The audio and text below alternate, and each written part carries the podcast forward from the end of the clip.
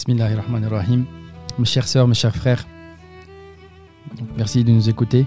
Donc aujourd'hui, nous allons aborder un sujet qui me tient particulièrement à cœur parce qu'en fait, il est très très difficile. Surtout aujourd'hui, en fait, on va, on va à l'opposé de cette direction. Et donc, euh, j'ai choisi ce sujet. J'ai choisi de partager ce sujet avec vous. Donc le sujet, c'est l'altruisme et la munificence. Donc voilà, la munificence et l'altruisme sont des mots qu'on ne connaît pas forcément. Altruisme, on le connaît normalement un peu plus. Et donc, on va essayer de voir ce que ça signifie.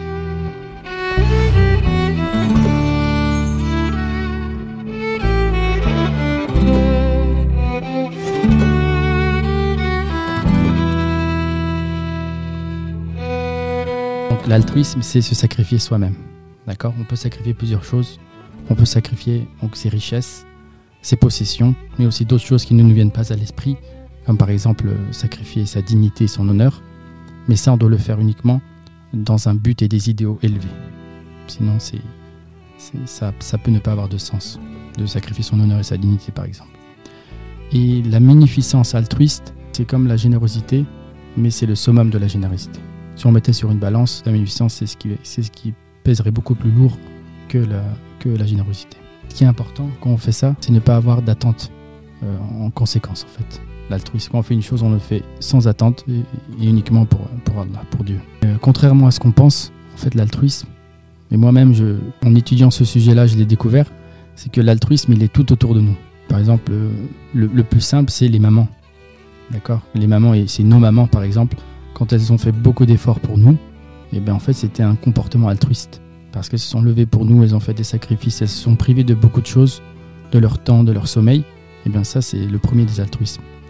Et il y a, d'autres types d'altruisme autour de nous, dans la nature, dans les animaux, euh, dans la biologie, dans les êtres vivants.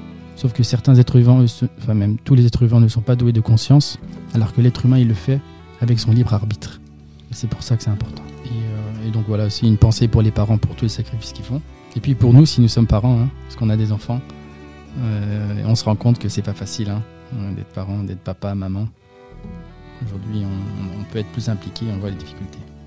Ou alors l'altruisme est aussi, euh, donne l'exemple par exemple d'une abeille qui va aller récolter le nectar des fleurs pour faire un miel. Et donc on peut donner l'exemple d'un professeur aussi de sciences, mais qui est, on retrouve quand même la sincérité et l'envie. Cette personne-là, par exemple, elle va aller récupérer la science, les connaissances partout, durant toute sa vie. Et avec générosité et altruisme, le professeur, il va partager ses connaissances, par exemple. Bah, ça, c'est aussi un type d'altruisme. On ne garde pas l'information pour soi, on, fait beaucoup d'efforts pour l'obtenir et ensuite on la partage euh, sans aucune attente. Et est-ce que l'altruisme c'est donner sans attendre et peu importe en fait la situation et peu importe euh, notre niveau? Oui, oui, je pense aussi, effectivement le. Bah, c'est ce qui ce qui fait que c'est un niveau différent de, de, la générosité. C'est le fait de ne rien attendre effectivement.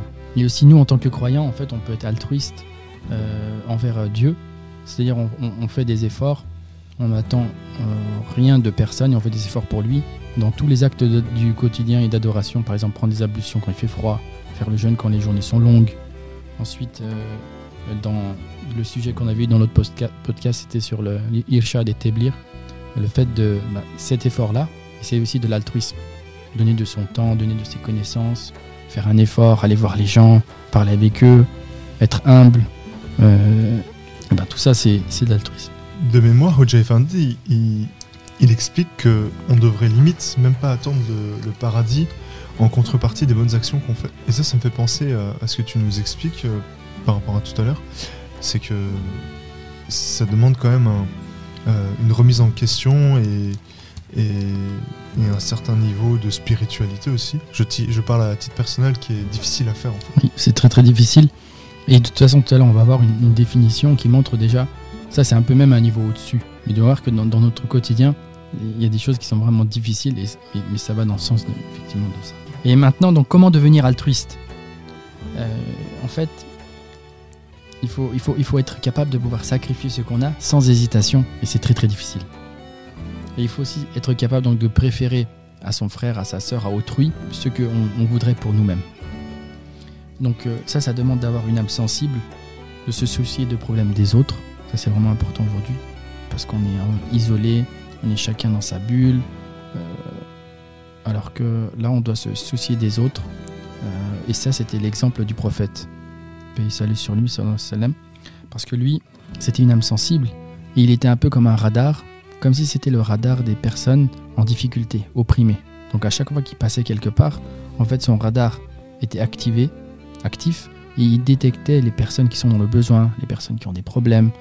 Ça peut être des enfants, on a des exemples, ça peut être des animaux, ça peut être un chameau, par exemple, qui est maltraité, ça peut être un enfant qui le tient par le doigt et qui le... Juste, bon, là c'était un acte de gentillesse, mais voilà, il était toujours actif. Il y a une expression en dur qui dit que le feu brûle ce qu'il touche.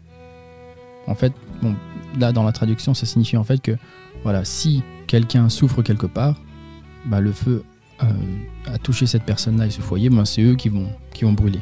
Alors que non, il dit normalement dans, bah, dans, dans, la définition de, de, l'islam et selon la religion, peu ou selon lui, peu importe où le feu tombe, eh ben, il me touche.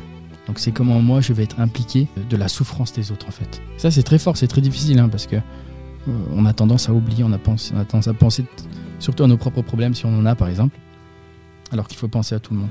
Et donc un exemple pour ça, aujourd'hui, si on, dans le contexte actuel, ce serait la pandémie.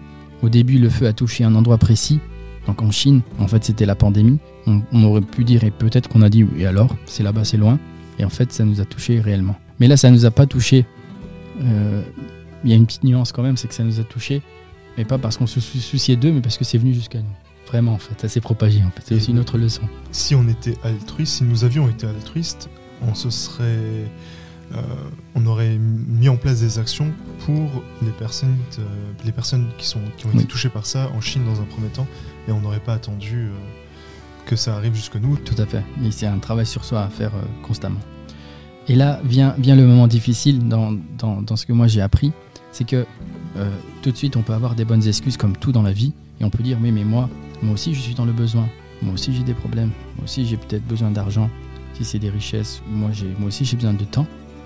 Euh, alors que dans le verset, à ceux qui auront fait le bien sera réservée la plus belle récompense que Dieu ait promise pour les bonnes actions, et davantage encore, et leurs visages ne seront assombris ni par la tristesse ni par la vilainie.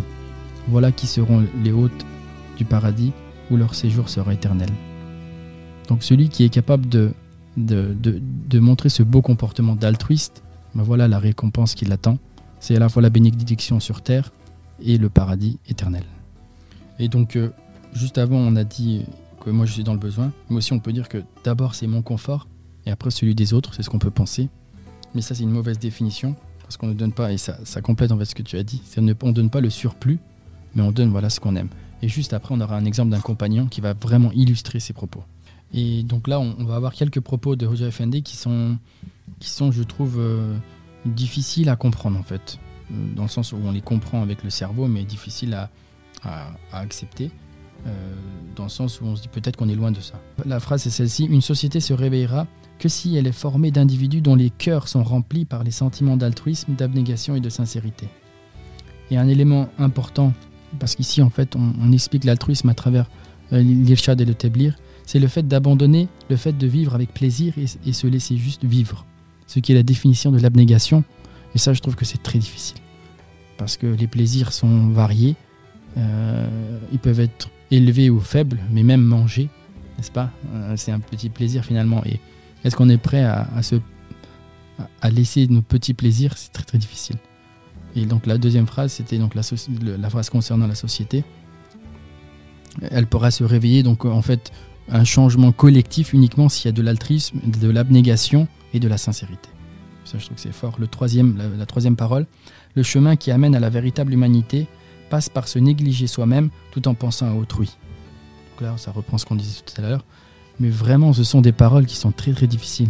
Se négliger soi-même, aujourd'hui, c'est quasiment euh, pas impossible, mais avec les réseaux sociaux, avec l'image euh, aussi importante qu'elle est aujourd'hui, c'est-à-dire l'image que moi je, que je veux véhiculer. Aujourd'hui, tout est image. L'image elle est plus importante même que la personne à travers les réseaux sociaux. Et ben là, on, on se néglige pour les autres.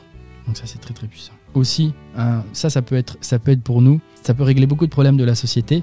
Vous avez fait une dit qu'on doit être procureur de nos propres défauts et par contre avocat du défaut des autres. C'est très dur à faire. Généralement, c'est l'inverse. C'est-à-dire, moi, si on me critique, je vais dire oui, mais moi, je, je croyais que, ou je, je suis comme ça. Et un autre, on va le critiquer sur son comportement. Alors que c'est l'inverse. Nous, on doit être le procureur, chercher nos défauts et être l'avocat des défauts des autres. Les, personnes altruistes courent euh, pour amener la lumière à l'humanité, rendre les autres heureux, prêter main forte aux gens qui sont dans les problèmes. On va terminer cette assise avec deux exemples de compagnons qui vont vraiment illustrer euh, cette notion d'altruisme et de munificence. Donc il y a un compagnon qui s'appelle Abu Talha al-Ansari, qui est courageux dans les champs de bataille, par exemple durant la bataille d'Uhud. Euh, il était là, il a dit au prophète, prophète de Dieu, rien ne t'arrivera jusqu'à ce qu'on ôte ma vie. Donc je suis prêt à me sacrifier pour toi. Donc c'est une personne comme ça. Et la différence des compagnons peut-être avec nous, c'est qu'eux à l'époque, ils écoutaient, ils entendaient, ils comprenaient et ils, ils les mettaient en application, ce qu'ils entendent. Donc les messages et les ordres divins ou du messager. Et ils ont entendu le message Vous n'atteindrez la piété qu'en faisant aumône d'une part des biens que vous aimez. lui, il était très riche, une, des personnes les plus riches à Médine, et il avait un jardin qui s'appelle Bayruha, à côté du mesjid du prophète, mesjid al-Nabawi. Et le prophète, il visitait ce jardin, il aimait beaucoup aussi, et il buvait de l'eau.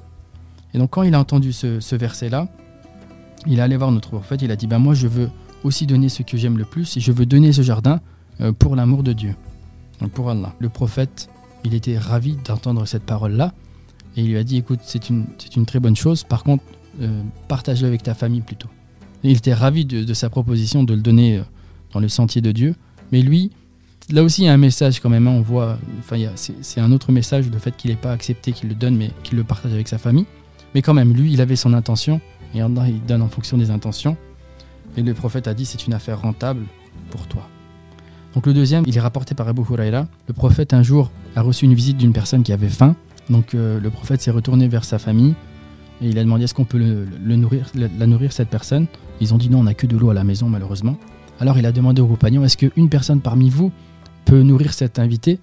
Alors un compagnon a accepté.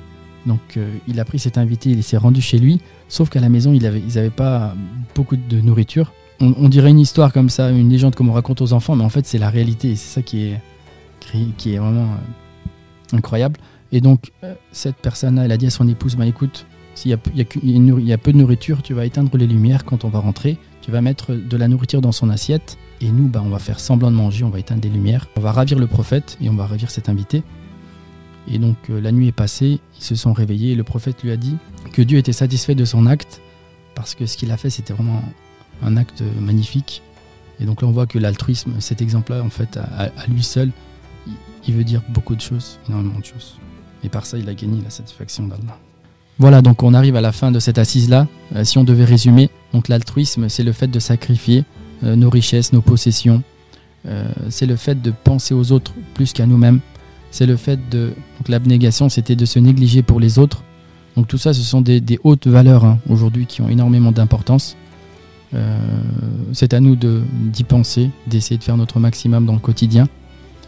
Euh, donc si vous avez aimé cette vidéo, merci de liker, merci de partager, car ces valeurs-là, plus on les partage, plus finalement on vivra dans une meilleure société. Euh, pour tout le monde, pour nous, pour nos enfants, pour l'avenir. Au revoir.